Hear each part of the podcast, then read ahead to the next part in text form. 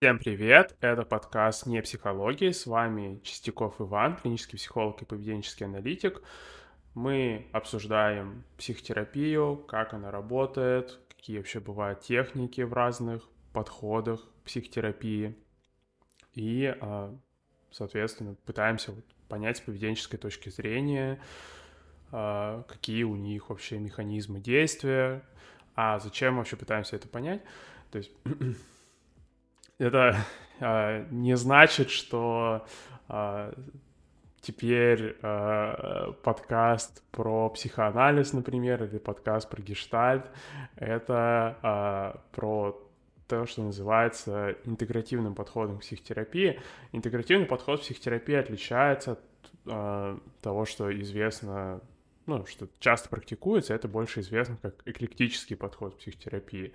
То есть эклектический подход к психотерапии — это когда, э, скажем так, все что угодно сойдет. То есть когда э, у терапевта просто есть какой-то набор техник, и он, соответственно, э, может как-то там перебирать. То есть у него нет какого-то фреймворка, как вообще выбирать между этими техниками психотерапии. Просто он в своей работе сочетает несколько подходов. Например, он сочетает когнитивную терапию и гештальт, а, что это не федеральное преступление, но это э, называется эклектическим подходом, если он, соответственно, использует их как бы параллельно, то есть у него просто есть эти, он знает и тот подход, и другой подход, но у него нет какой-то фреймворк, который соединяет эти подходы, благодаря которому могут, например, как-то э, переключаться между этими подходами, при этом э, понимать, а почему он вообще сейчас переключается между ними. э, этим, собственно, отличается... Э, тут сразу появились комментарии в чате про то, что Иван, вы светите, что ангел. Спасибо. Очень приятно. Да, стараюсь работать над цветом. А, да, то есть этим а, вот наличием фреймворка отличается а, эклектический, э, э, интегративный подход отличается от, эклектического. То есть интегратив, интегративный подход психотерапии, он предполагает как раз-таки вот работу над каким-то вот фреймворком, благодаря которому можно, собственно, именно иметь какое-то вот теоретическое представление, а почему я сейчас использую эту технику, а почему в другой момент использую вот эту технику. А, и с такой точки зрения, с точки зрения, что а, независимо от того, какого подхода вы придерживаетесь у техники, которую вы используете, может быть там какое-то объяснение, которое объединяет ее с техникой из другого подхода, и, соответственно, таким образом можно между этими подходами да, какие-то, например, мосты провести. Это, э, вот, это не значит, да, например, что там после того, как мы э, объяснили, как работает психоанализ, что, поздравляю, там проблемы психоанализа решены, и теперь психоанализ — это невероятно эффективный подход, что есть, как бы, конечно, исследования на тему того, что э, психодинамическая терапия в целом у нее тоже есть, э, э, клинический эффект, который можно задокументировать, э, но то, что можно объяснить, каким образом работают техники, не значит, что терапевты, которые работают этом подходе, пользуются этими техниками в таком же ключе, что также вот как мы, когда обсуждали в первом эпизоде, например, про когнитивную терапию, то мы обсуждали, что, ну, да, можно объяснить, да, например, что когнитивная реструктуризация — это может быть самостоятельная техника по работе над вот тем, что над, э, над формированием какой-то большей гибкости вообще во фрейминге, чтобы просто а вот эта вот вербальная машина в разные стороны легко гнулась, но это не значит, что так этим пользуются на практике, собственно, когнитивный терапевт, потому что когнитивный терапевт на практике часто используют э, реструктуризацию как дополнение к поведенческой активации, что это даже в проблему иногда может превращаться, что терапия как бы схлапывается в поведенческую активацию, соответственно. Э, когда, то есть вне интегративного подхода, если вы просто пользуетесь психоаналитической техникой, это не значит, что вы им пользуетесь в том же смысле, в котором мы здесь пытаемся понять, а как эти техники можно использовать. А, то есть, э, например, вот в прошлых выпусках мы обсуждали что в психоанализе есть техника толкования снов, есть техника генетической интерпретации, то есть э, проведение параллели между событиями в детстве и событиями в настоящем времени. Но если посмотреть за тем, как это все используется на практике, то, ну, все же не всегда толкование снов используется как, например, способ а, найти какое-то скрытое социальное давление, да, через вот перебор альтернативных средств. То есть обычно толкование снов вообще не раскручивается в матрицу возможностей, да, что не раскручивается в то, что, что вообще произошло бы, да, если бы такое в реальности случилось, что, э, то есть, что толкование снов может э, на практике выглядеть довольно буквально, то есть, что психоаналитик просто может там, вот он увидел какой-то сон, который ему кажется, что он просто внешне похож на какую-то проблему клиента, и он такой, типа, здрасте, мистер клиент, смотрите, у вас сон внешне похож на вашу проблему. Что, ну, это не то же самое, что мы обсуждали, да, что, например, с помощью толкования снов можно вот именно там глубже понимать избегающее поведение, потому что, собственно, сны они предоставляют это вот вот этот материал для альтернативного избегания, для альтернативного поведения, которое как бы не, не встречается в реальности, да, но в этом и есть проблема избегающего поведения, что когда только избегающее поведение встречается, понять вообще, почему оно происходит, невозможно, потому что событие, которое запустило избегание, оно, в принципе, не случается. А, ну и также аналогичным образом, аналогичная проблема возникает с э, генетической интерпретацией, с анализом детства. То есть мы в прошлый раз обсуждали, что э, генетическую интерпретацию э, ее тоже можно использовать, чтобы э, понять историю подкрепления клиента, понять э, каким образом какие-то текущие события в жизни клиента приводят, вызывают у него стресс через вот поиск вот этой вот такой вертикальной истории, что как вот там вот вглубь времени это похожие какие-то ситуации идут, и что таким образом как бы вот что какому, например, социальному давлению это отсылает эта ситуация.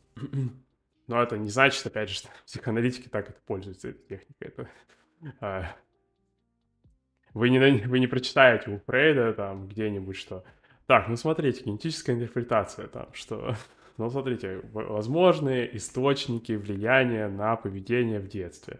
А, прямое обусловление, имитация, а, а, то, то, что называется rule governed behavior, то, что, что поведение контролируем правилами, что нет, что такого вы не, у Фрейда не прочитаете, то есть там как бы вот в целом как бы ну, классический психоанализ, как бы немного так можно сказать, что он как бы ну, то есть если посмотреть на саму технику, то у нее есть такой потенциал, но классический психоанализ, он все же не обращается напрямую к вот к такой версии, к такому использованию техники. То есть на практике, опять же, это больше уже там как конкретный терапевт сможет с чем-то связать это а, поведении клиента. А,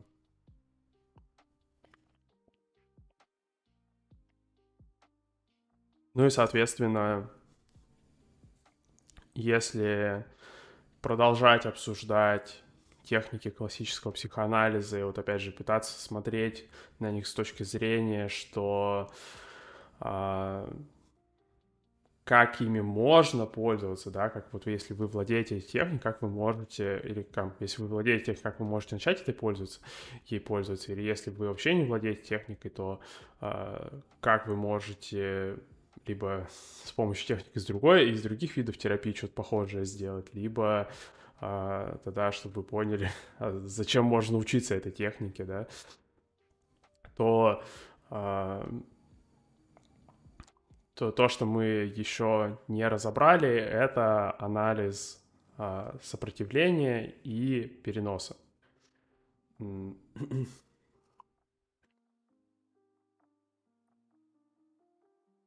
Что вообще такое а, сопротивление а, в классическом психоанализе?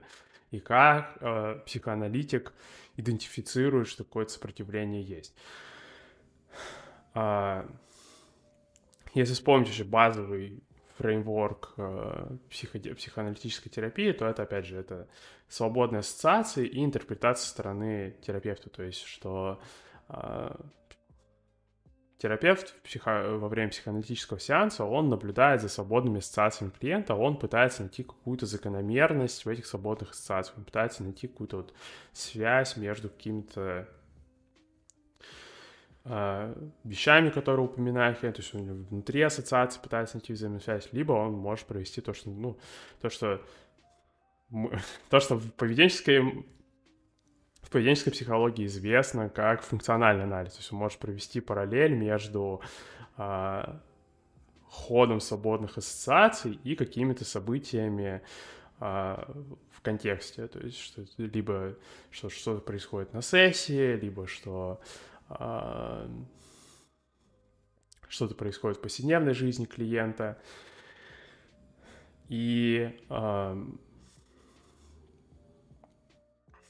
Сопротивление — это э, наблюдение психоаналитика, что э, клиент э, либо в целом, либо в определенных ситуациях начинает э, систематически пропускать какие-то темы. То есть, что на какие-то темы предпочитает не разговаривать, он от них начинает сразу как-то уклоняться, или когда он начинает говорить на эту тему, он начинает вот опять же как-то странно себя вести. Какой вообще пример может быть сопротивления в терапии? На самом деле пример, э, то есть сопротивление — это феномен, который, если опять же вот с этой точки зрения, да, смотреть, то это феномен, который а, встречается и в других форматах терапии, потому что психоаналитики не единственные, кто сталкивается с тем, что клиент э, как-то странно начинает вести себя на сессии, что, потому что когда, не знаю, когда там, терапевт какую-то тему начинает поднимать, или когда терапевт там, определенным образом начинает сессии структурировать, что, ну, тебе, клиент на это может как-то начать реагировать там, меньше вовлеченностью, например, или пропусками. Это такие вот самые простые э, примеры сопротивления. Но сопротивление, оно может быть более изящное. А, например, э, как сопротивление можно интерпретировать, что а, клиент э, может застревать в паттерне в таком, что он сначала соглашается все же высказать какую-то ассоциацию, а затем вот он не переходит к другим ассоциациям, то есть он не, про, не переходит к другим каким-то темам, он начинает вот именно внутри этой темы возиться. И вот и как-то складывается ощущение, что а, как будто клиент оправдывается, что он, э, то есть он там, например, э, может э, э, сказать, что э, он подумал, например, э, о том, э, сколько времени вообще до конца сессии осталось. И после этого пять минут просто обсуждать, а почему ему это важно вообще.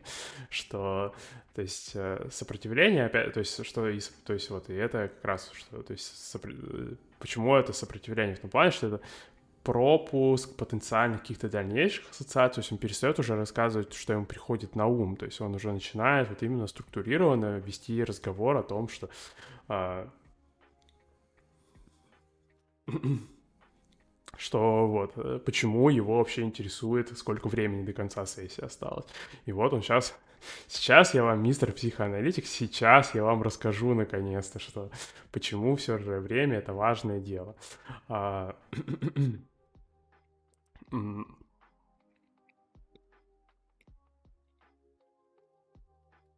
И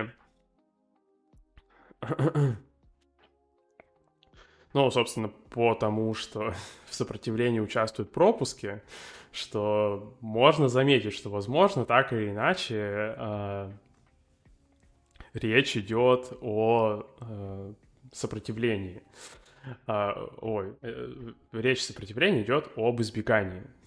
То есть, э, что э, то есть, что сопротивление — это когда клиент не про... Ну, то есть вот эти вот пропуски — это, собственно, избегание. То есть клиент э, отказывается говорить на определенные темы не потому, что ему вот та тема, на которую он говорит, э, интересна, а потому что если он начнет делать что-то другое, это по каким-то причинам будет плохо. И вот это вот тоже э, Вообще интересный момент в анализе мотивации, что я иногда сталкиваюсь с таким, что клиенты сами тоже как будто тоже путаются с этим, что они вот а, что повседневные слова а, «хочу, не хочу», они как-то путают, что почему люди что-то делают. Мне кажется, в этом плане технический язык, он как раз-таки довольно полезен, может, чтобы прояснить какую-то ситуацию. То есть избегание — это ситуация, где а, альтернативное поведение наказывается. Это то, что называется в анализе поведения отрицательным подкреплением. То есть, предположим, у нас есть мистер крыса, которая бегает по клетке, ее периодически бьют током. Но если она нажмет на рычаг, то ударов током больше не будет.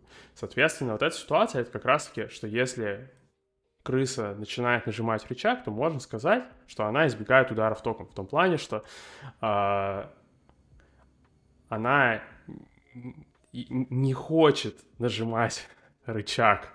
Она, можно сказать, вынуждена нажимать рычаг. Э, то есть, если она не будет этого делать, то ее ударят током. То есть э, будет, то есть альтернативное поведение, продолжать спокойно бегать по клетке и не нажимать на рычаг, не трогать, вообще забить его, э, забить на этот рычаг, просто заниматься своими делами, оно наказывается. Остается, соответственно, только основное поведение, избегающее, то есть предотвращение ударов током посредством нажатия рычага. Это, соответственно, отличается от ситуации, где крыса может внешне делать то же самое, то есть она может также нажимать рычаг, но э, делать это в контексте положительного подкрепления, то есть что если она нажимает рычаг, то э, ей дают э, еду, и причем здесь вот важный момент, что ей дают еду, доступ к которой она не может получить никаким другим способом. То есть не какая-то еда, которую она могла бы легко получить к ней доступ, но ей, ей ее не дали и начали выдавать только когда она нажимает на рычаг. То есть это дополнительная прям еда. То есть это крыса, которая в целом спокойно там кормит в ее э, обычные клетки, в которой она в свободном режиме живет, а потом, соответственно, помещают экспериментальную камеру, в этой экспериментальной камере она может как бы еще такую дополнительную еду себе заработать, что вот она может еще понажимать рычаг и еще себе еды получить. А, и, соответственно, можно вот в этой ситуации сказать, что крыса как бы хочет нажимать на рычаг, что то есть на нее, на, на ее поведение ничего не давит, она может, она свободна в этом плане, то есть она может нажимать на рычаг, может не нажимать на рычаг, но, соответственно, она вот выбирает нажимать на рычаг. Но если она не будет ничего из этого делать, ее палкой бить никто не будет. Отличается вот от, от, от первой, от первого мистера крысы, а, у которой а, проблема в том, что ее будут бить током, если она не будет нажимать на рычаг. Она в этом плане, можно сказать, не свободна, она вынуждена нажимать на рычаг. Ну и, соответственно, а, на э, сессиях сопротивление — это именно вот ситуации, когда выглядит, что клиент говорит о чем-то вынужденно. То есть он на самом деле не хотел бы на эту тему говорить. Он просто чувствует, что, ну, типа, у него нет опции не делать этого, он должен как бы это сделать, иначе, опять же, вот какие-то проблемы начнутся. А, и это в этом плане спорный вопрос, что а как вообще э, великий мудрец-психоаналитик понимает, что клиент чего-то избегает, потому что, а, ну, зачастую у психоаналитика нет как раз-таки доступа к матрице возможностей, а избегание само по себе, его очень сложно доказать, назовем так. То есть, если взять, например, вот опять же, вот ту крысу, да, которая бегает по камере, ее будут бить током, если она не будет нажимать на рычаг. На самом деле, для независимого наблюдателя, который не видел эксперимент с самого начала, установить, почему крыса нажимает на рычаг, не такая простая задача, как кажется, потому что э, если держать крысу в этом эксперименте достаточно долго, то можно сделать, чтобы удары током даже в отсутствии нажатия рычагом происходили очень редко, но при этом, ну, там, например, раз в 5 минут, раз в 10 минут, не знаю, раз в час постепенно можно и к такому прийти. Но при этом крыса все равно будет нажимать на рычаг. То есть это феномен называется как прореживание режима подкрепления. И, соответственно, на самом деле огромное количество наблюдений может потребоваться, чтобы, собственно, задокументировать, что а, так это не просто так случается. А, это крыса не просто так нажимает этот рычаг. А, она делает это вынужденно, потому что иначе ее будут бить током. Что для этого, ну, чтобы, вот, собственно, увидеть эту взаимосвязь, может потребоваться, на самом деле, огромное количество времени. Ну и, а, конечно, классический психоанализ предполагает 5 сессий в неделю а, и очень длительное время в терапии, но все равно вот э, может быть вот именно простым таким механическим наблюдением сложно это заметить. Но, соответственно, варианта здесь два. Один вариант — это что можно провести параллель между тем, как клиент выбирает темы на сессии и как раз-таки вот какими-то вещами, которые он рассказывал, например, там, в толковании снов, и к чему в интерпретации снов пришли, например, или связать это с тем, что обсуждали касательно событий в детстве, например, что можно увидеть какую-то взаимосвязь, что, а, например, клиент может рассказать, что там за определенные действия в детстве его каким-то образом наказывали, да, что, соответственно, как-то вот родители показывали, что это странно, ну или опять же то, что мы в прошлый раз обсуждали, что, может быть, на самом деле никто его не наказывал, может быть, родители сами просто стрессовали, когда оказывались в похожих ситуациях, соответственно, ребенок через имитацию, у него тоже сформировалось это вот поведение, что, ну, что это плохо в таких ситуациях оказывается, и он тоже начал их избегать, а, просто потому что за родителями посмотрел. Вот, то есть можно, то есть психоаналитик может с этим связать. Э, и, в принципе, таким образом выяснить, что, вот, что есть какой-то, какая-то взаимосвязь между тем, что клиент рассказывал про детство и тем, как он выбирает темы на сессии сейчас. И, ну, если привести пример какой-нибудь вот такой ситуации, где можно провести параллель между событиями из детства и тем, как клиент выбирает темы на сессии, то один из примеров может быть э, что, например, клиент может рассказать, что в детстве, в принципе, до него часто а, родители докапывались на тему вежливости, что нужно быть вежливым, что нужно там а, уважать чужие границы, что нужно а, там, ну, причем вот именно нужно. То есть не в плане, что типа Мистер ребенок, привет, как жизнь? Вот тебе немного правил по жизни. Правило первое, уважай других людей, пожалуйста, это будет, ты очень будешь замечательно. А что, нет, ты, привет, мистер ребенок, либо ты уважаешь других людей, либо ты совершаешь федеральное преступление, и мы будем тебе всячески это припоминать всю дорогу домой, пока мы едем в этом автобусе, в котором ты отказался помахать вот той доброй тете в ответ, мы будем тебе припоминать, что какой же ты неприветливый ребенок и какой ты плохой, а, и как родители тобой расстроены. Тем, что ты такой неприветливый и такой угрюмый, что, что, соответственно, вот, то есть я... То есть вот, когда нужно быть вежливым, уважать чужие границы, да, что это больше вот про такую ситуацию. Ну и, соответственно, вот клиент рассказал такую историю, да, например, да, а, а вдруг выясняется, что он на сессии тоже часто, например, какие-то такие обороты использует, что он тоже а, часто вот как-то там а, выглядит, что он как будто извиниться за что-то пытается, что вот, например, опять же, он там сказал, например, что его интересует, что э, сколько времени до сессии осталось, и потом вот он начал как-то вот объясняться, что типа зачем ему эта информация нужна, а, что там рассказывает, что он, он не имеет в виду ничего такого, он не хочет домой пораньше, это не, вы не подумайте, мистер терапевт, я это не значит, что мне надоело на сессии сидеть.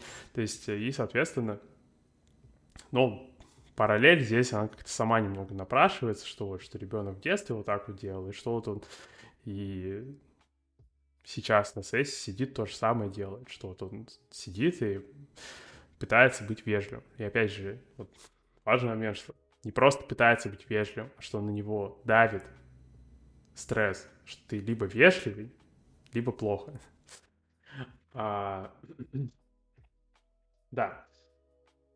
То есть вот, это один из путей, как терапевт на сессии может понять, что есть какое-то сопротивление. Он может провести параллель между тем, как клиент ведет себя на сессии, как он выбирает темы, как у него ассоциации плывут, а, и тем, вот, какие события, например, клиент рассказывал про свое детство. А, но в этом плане есть еще вторая стратегия, которая основана на одном таком хитром эффекте э, режима оперантного избегания. Что вообще, почему постоянно в психотерапии докапываются до избегания? Что, ну, если по почитать посты про психотерапию, то вы заметите, что очень редко докапываются до э, того, что да, человек искренне что-то хочет делать. Обычно, если что-то искренне хочешь делать, вперед команда. Что бы это ни было там. А, сжечь покрышки, а, срывать цветы на клумбе, рисовать в подъезде. Если ты искренне этого хочешь, вперед команда. Что, ну, соответственно, если дело доходит до избегания, сразу же прям терапевты вам напишут э, э, 50 тысяч страниц на тему, почему избегание это плохо. Что и э,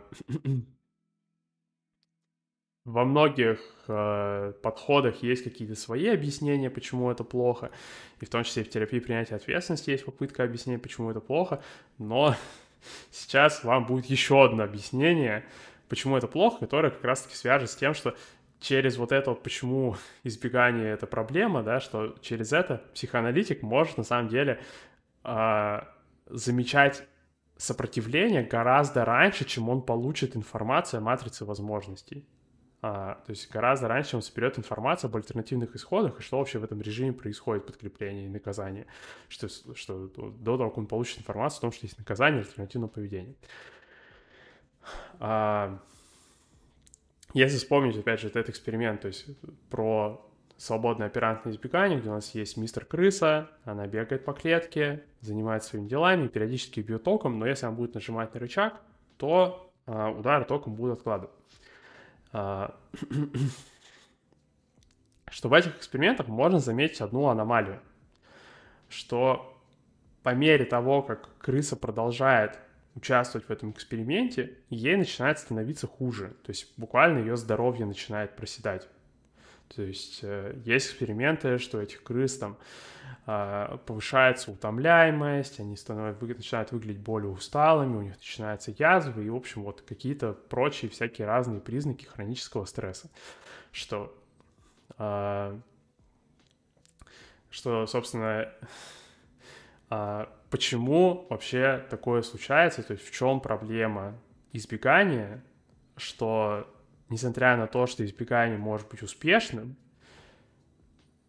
организму в целом становится прогрессивно хуже. То есть, что в целом, несмотря на то, что с избеганием в целом не, супер сложно разобраться, это довольно простой режим подкрепления, соответственно, ну, то есть обычно у млекопитающих нет проблем примерно выяснить, как вообще работает а, камера свободного оперантного избегания. Что почему-то в целом участие в таких экспериментах не выглядит как какая-то практика, которая способствует э, укреплению организма и повышению приспособленности и выживаемости. В целом выглядит какая-то несовместимая с жизнью практика. Что крыс после таких приколов нужно менять. Они не особо становятся пригодны к дальнейшему участию в экспериментах. Что, почему такое э, случается? Э, есть вообще две модели, как объясняется оперантное избегание.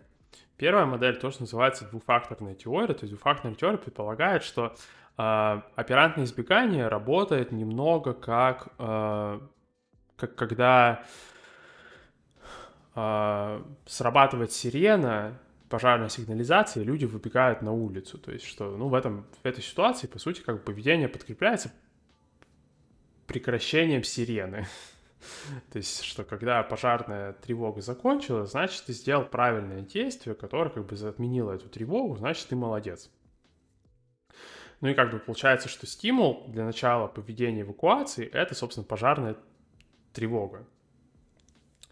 Но в свободном оператном избегании стимула как будто нет. И в двухфакторной теории как бы придумывают. То есть придумывают, что как будто у крысы есть какой-то гипотетический страх, который она снижает посредством нажатия на рычаг, что она снижает, что она нажимает на рычаг, и страх становится меньше. Что, ну, теория замечательная, только она тогда не объясняет как раз-таки вот этот феномен, что если крыса посредством нажатия на рычаг снижает свой страх, а почему она от язвы то умирает в итоге? Почему я, язва образования не останавливается, страх же прошел, ну, должен был пройти. То есть, получается, когда крыса успешно избегает, она должна не бояться. И раз она не боится, ну, значит, соответственно, у нее организм должен быть в порядке. А, ну, это не считая вообще всяких там проблем, ментализм, все вот это, это как бы окей, это там уже э, докапываться на тему ментализма, это уже такой мейнстрим, что ладно, уже э, предположим, типа, что страх это реальная переменная, типа, ну вот, что одно из противоречий это именно, что почему тогда, если, типа, избегание поддерживается снижением страха, то почему как бы, собственно, не наблюдается снижение страха, то есть что, собственно, именно физиологические показатели все еще напряженные. Что... да. А, и, соответственно, но вот как раз-таки альтернативная теория двухфакторной модели, она объясняет примерно, что здесь происходит, в чем проблема. То есть в чем, какая альтернативная теория? Альтернативная теория называется однофакторной. Однофакторная теория говорит так, что э, крыса нажимает на рычаг, она приходит к этому, потому что альтернативное поведение все наказано просто. То есть она приходит к этому не потому, что что-то подкрепляется, она приходит к этому, потому что это единственный вариант, который совместим с, вот, с отсутствием ударов током. То есть она как бы не ожидает, то есть у нее нет какого-то там тревожного ожидания ударов током или что-то такое. То есть она просто, она не может просто переключиться на другую активность, что у нее, на нее у нее нет вот этого какого-то гипотетического страха, который на нее давит. Но при этом у нее на самом деле есть реальный страх. И этот реальный страх берется оттуда, что несмотря на то, что крыса отменяет удары током, удары током все равно случались. И у нас еще помимо э, оперантного процесса, у нас есть еще то, что называется респондентный процесс. То есть то, что называется классическим обуславливанием, павловским обуславливанием, то, что вот про условные рефлексии, вот то, что там у собак все вот это было. И что нам говорит э, респондентный процесс. Респондентный процесс нам говорит, что стимулы, а, когда они взаимосвязаны как-то между собой, они начинают вызывать похожую реакцию. То есть а, с точки зрения однофакторной теории а,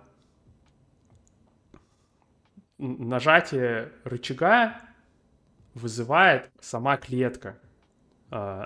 Потому что клетка это указывает на то, что кроме нажатия рычага все, на, все наказано. Но помимо, собственно, нажатия рычага, клетка еще и вызывает стрессовую реакцию тогда. Потому что а, индукция поведения, она работает по принципу, что индуцируется сразу все поведение возможное, то есть все связанное с каким-то стимулом поведения, оно все одновременно вызывается. То есть, например, если взять даже вот классические эксперименты Павлова, да, где у него там, например, звенели в колокольчик, и потом показывали мясо, и потом, соответственно, а, колокольчик начинал вызывать у собаки слюноотделение. Ну вот, то есть, что если на самом деле этот эксперимент разобрать немного поглубже и посмотреть, что там собака была привязана и отвязать ее, то можно увидеть, что на самом деле колокольчик начинает вызывать не только слюноотделение, он начинает вызывать еще и то, что собака начинает бегать и искать это мясо. То есть это называют, вот, собственно, обычное оперантное поведение, поиск, поиск еды. А, вот.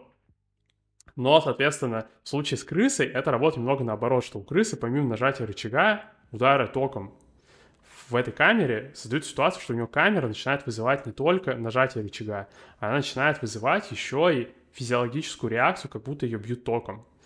То есть, несмотря на то, что она успешно предотвращает удары током, из-за того, что в целом в этой камере были удары током, она продолжает на, в контексте этой камеры реагировать, как будто ее сейчас будут бить током.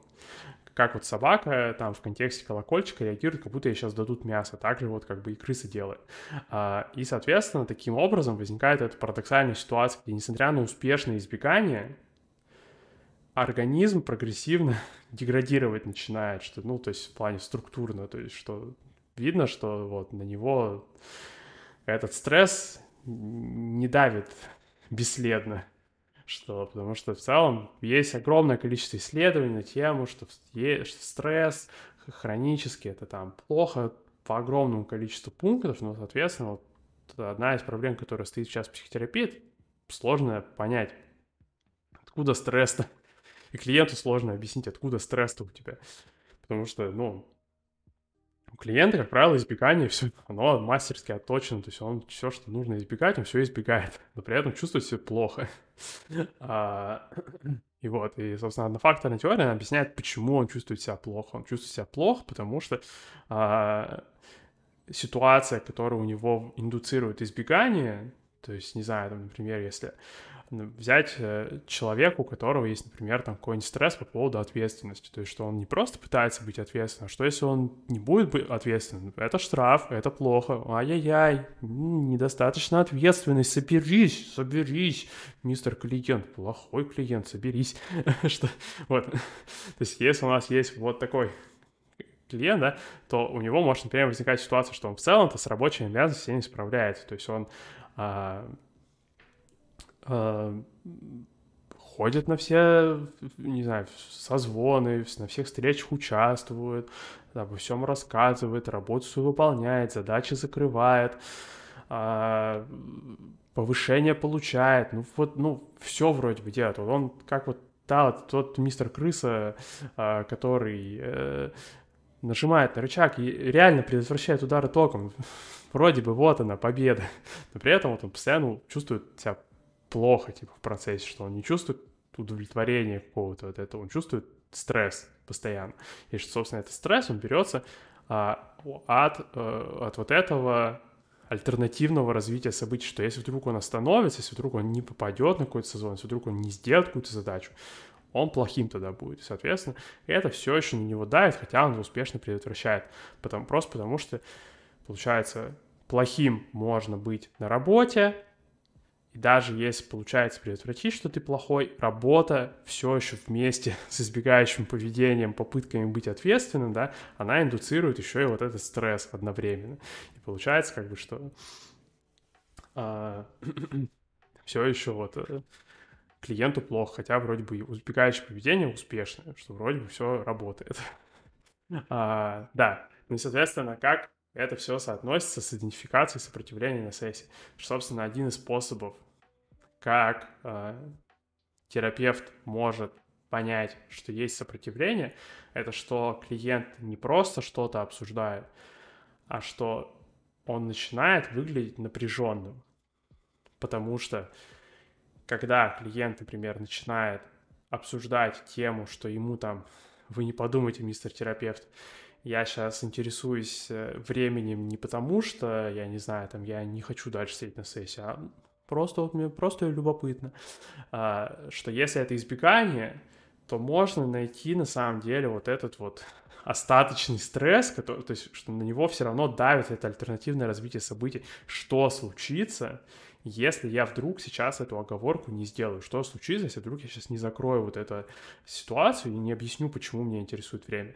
Случится, да, что, например, терапевт подумает, что я плохой человек, и на меня это давит, у меня исторически с этим событием какие-то сложные взаимоотношения, что это прям стресс у меня вызывает что, соответственно, вот это событие, оно все еще продолжает давить на клиента, даже когда он его успешно предотвращает, потому что, ну, то есть ситуация терапии, она вызывает у него не только попытки закрыть вот эту вот невежливость, но еще и как раз-таки вот этот стресс от того, что э, от этот стресс от а, того, что эта невежливость случится. что, ну, то есть та, та же, тот же самый стресс, который случится, если эта невежливость реально произойдет. Вдруг все же он остановится в избегании и допустит вот это развитие событий, что его посчитают невежливым что этот стресс все еще случается, и, соответственно, терапевт может его заметить. В этом плане даже, на самом деле, он может его заметить а, не, опять же, не тщательным наблюдением за микровыражениями клиента, что он такой там под лупой разгляд какой-то в «обмани меня», что там типа «так, так, так, мистер клиент, а какое, куда у вас мышцы лица дернулись, когда вы сейчас говорили? Типа это что, это что? Это что, сопротивление было? Я вас заметил, я вас раскрыл». Нет, что... Для этого, на самом деле, даже не нужно, на самом деле, сильно наблюдать за клиентом, потому что а, клиент, э, терапевт может это просто на себе почувствовать. А, то есть терапевту достаточно, на самом деле, просто за своими а, физиологическими реакциями наблюдать, и он может заметить таким образом, что сейчас началось сопротивление, потому что, а, то есть у нас в этом плане, опять же, у людей очень развита имитация, она развита настолько, что мы можем друг от друга имитировать буквально физиологические состояния какие-то. Ну и в этом плане, э, то есть э, как терапевт может понять, что это сейчас идет сопротивление, что может, что, что может заметить за собой какое-то физиологическое состояние, которое он обычно не испытывает что, или которого он обычно не испытывает в таких ситуациях, потому что терапевт свою-то историю он уже знает более-менее. Ну, учитывая, что у него было обучение, у него была личная терапия, что он все равно более-менее примерно знаком с тем, как работает его организм. Соответственно, то есть он может понять, что Обычно, когда идет обсуждение, сколько времени осталось до сессии, у него нет никакого напряжения в теле. Но если это сопротивление, то терапевт может заразиться этим стрессом от клиента, то есть он может начать имитировать клиента, и он может почувствовать, что, я не знаю, что напряжение в груди какое-то возник, что ему дышать там как тяжело, то есть, ну, а, то есть, что он может почувствовать, что вот он как-то типа тоже на этот вопрос напрягся что, а, соответственно, таким образом вот как раз-таки а, психоаналитик может а, определять сопротивление гораздо раньше э, получения информации о том, что реально, ну, получение информации о матрице возможностей, об альтернативных вариантах и о полной, вот, полной картинке, о полном контексте, что он уже может заподозрить, что, возможно, есть сопротивление, просто потому что появилось напряжение вот это, что видно, что клиент уже не просто говорит, что у клиента стресс, уровень стресса вырос, и, соответственно, у терапевта тоже уровень стресса вырос, потому что терапевт смотрит на клиента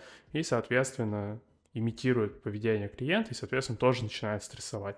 И, соответственно, когда уровень стресса вырос, это, скорее всего, индикатор, что сейчас есть какое-то сопротивление.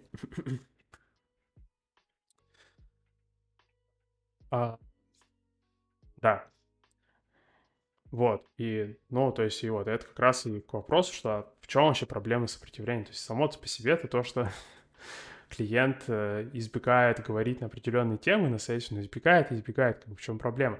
И а, вот, опять же, в контексте, что обычно есть недопонимание, что в чем вообще проблема избегания, а, то может показаться, как будто терапевт это клонит в сторону, что клиенту не нужно быть вежливым или там что-нибудь такое, да, что, например, что, ну, если получается, как бы, то, что клиент а, не просто заме... обратил внимание, что а, сколько времени осталось до конца сессии, а потом начал объясняться вот именно, что да, что не подумайте, я это не потому, что мне интересна сессия там или что-то такое, что может показаться, как будто, значит, штраф клиенту за то, что он попытался объясниться, что...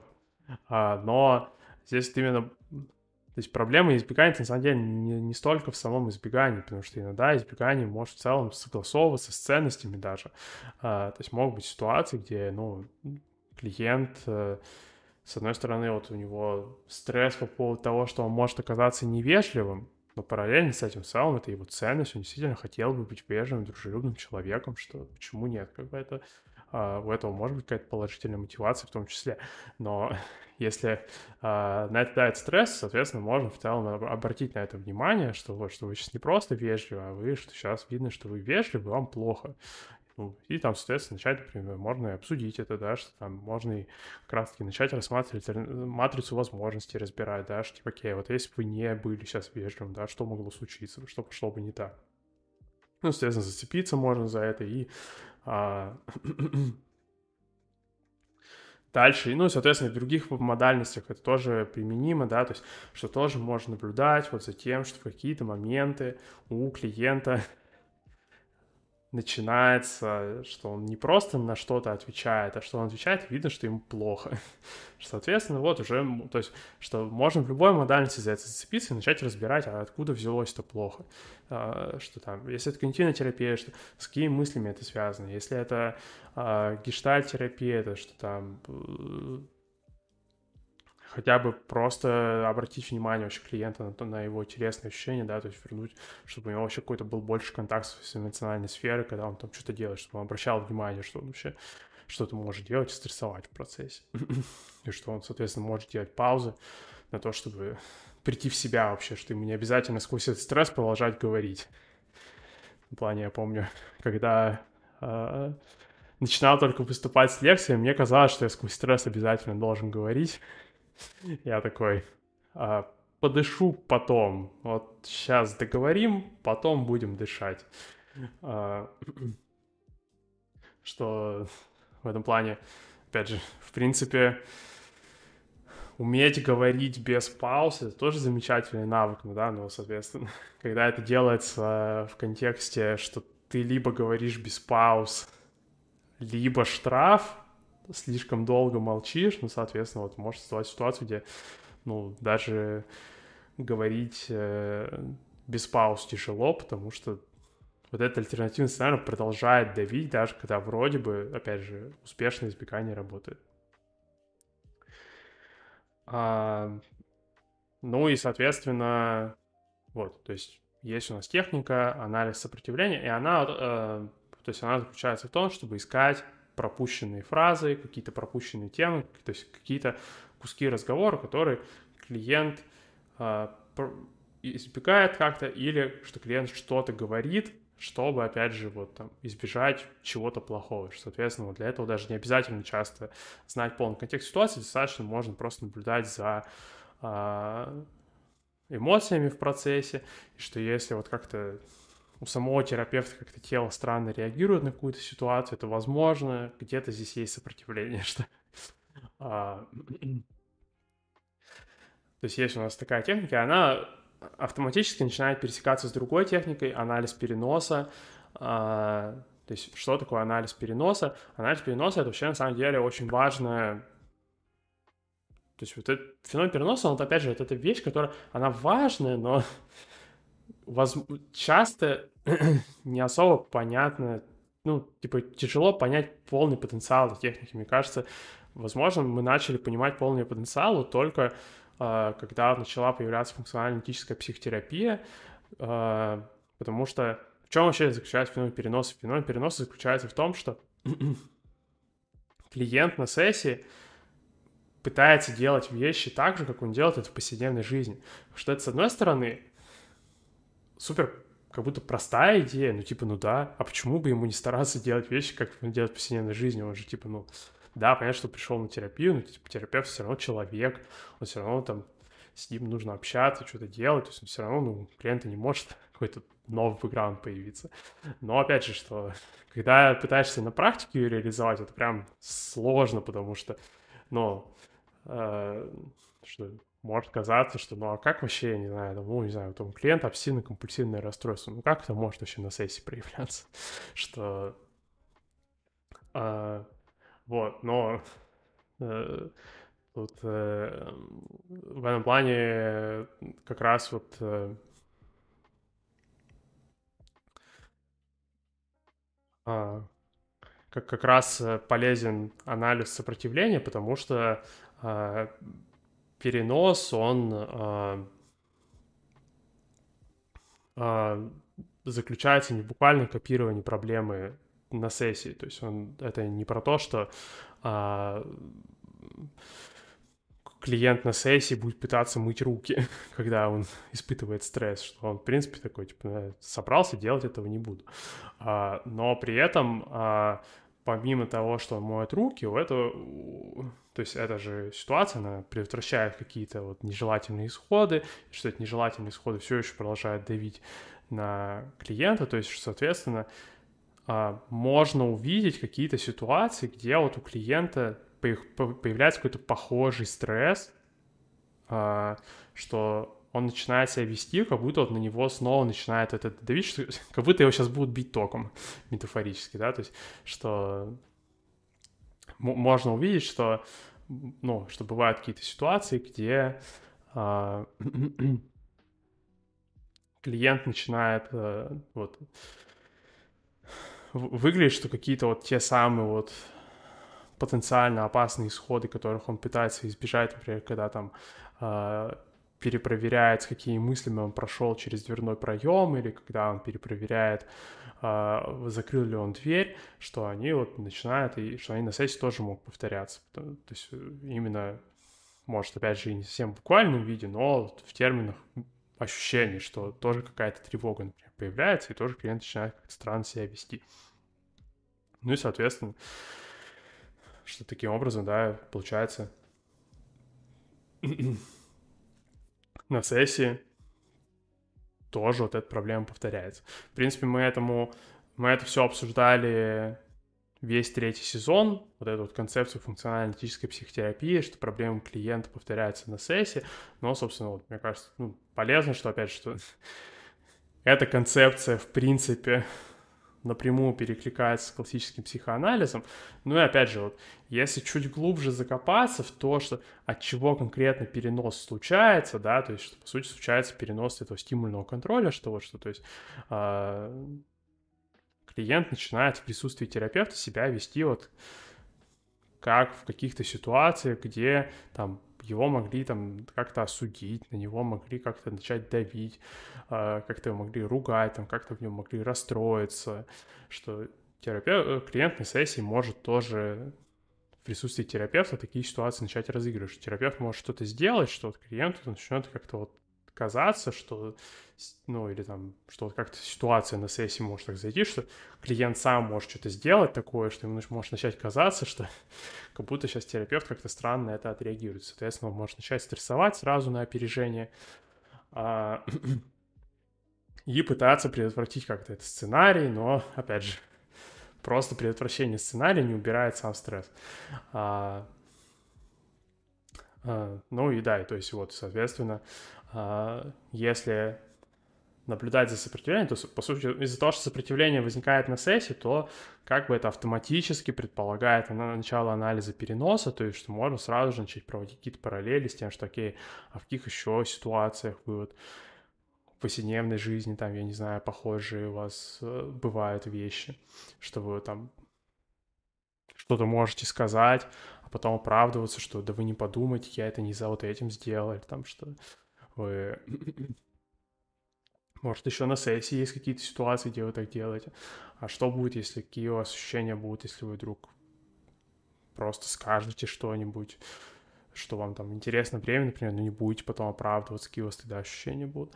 Ну и, соответственно, таким образом вот можно а, сразу же связать психоанализ с функционально-аналитической психотерапией, потому что это уже, по сути, работа превращается в то, чтобы э, разбирать, э, в каких еще ситуациях это поведение случается, в повседневной жизни, на сессиях, соответственно, предлагать клиенту экспериментировать в каких-то мелочах, отказываться от этого избегающего поведения, таким образом постепенно шейпить у него толерантность к этому стрессу, да, чтобы, соответственно, чтобы либо ему вообще не нужно было избегать этого, если вдруг ему покажет, что это неуместно, чтобы он вообще мог отказаться полностью от избегания, либо чтобы он мог хотя бы избегать, но не испытывать стресс, потому что, опять же, проблема в избегании не столько, может быть, даже в самом избегании, Хотя бывают ситуации, где избегание блокирует ценность. Я помню, в третьем сезоне тоже мы обсуждали про тревожное расстройство, например, что... Потому что, ну, избегание неопределенности у некоторых людей это работа, что они там просто зарабатывают тем, что они избегают неопределенности. А, но, то есть, вот, что, но чтобы это больше про гибкость, наверное, то есть, чтобы было, были просто опции, да, что либо вообще отказаться от избегания, либо избегать, но не испытывать, собственно, вот этот стресс. Ну и, в принципе, мне кажется, можно на следующей неделе, в следующем выпуске будет э, обсудить экспозиционную терапию, как раз-таки начать обсуждать вопрос, что а как вообще на практике психотерапии решают эту проблему, что несмотря на то, что избегание есть, стресс продолжает давить, как вообще из этой ловушки можно выбраться и как можно, собственно, двигаться в сторону, чтобы а, стресса стало меньше. А, да, вот. А сегодня тогда мы на этом закончим. А, всем спасибо, кто слушал в прямом эфире. Всем привет, кто будет слушать это в записи. Тоже спасибо, что послушали. А, пишите комментарии, задавайте вопросы, подписывайтесь на канал, подписывайтесь на паблик ВКонтакте, на канал в Телеграме. И всем пока, до следующего вторника.